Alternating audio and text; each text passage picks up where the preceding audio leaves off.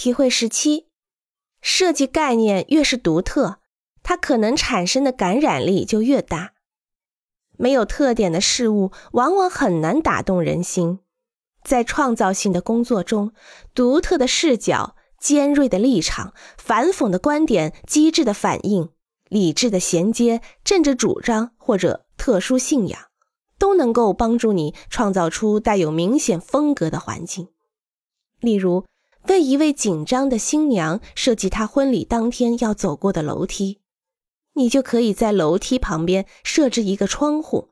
让她在经过的时候能够欣赏到秋日里树叶落叶枯黄的美丽景色，以此来舒缓紧张的心情。为一个执政者设计建筑，为了使他在对市民宣讲的时候更有自信和威望，可以专门为他设计一个阳台。而对于一帮性格乖张的年轻人，不妨特别设计一处区域，让他们充分宣泄对老师或家长的不满，或许这对他们的性格改善更有帮助。用独特的理念进行设计，不仅不会限制人们对你建筑作品的理解，相反，这让每个人都有机会将自身的理解和特质赋予到你的作品中。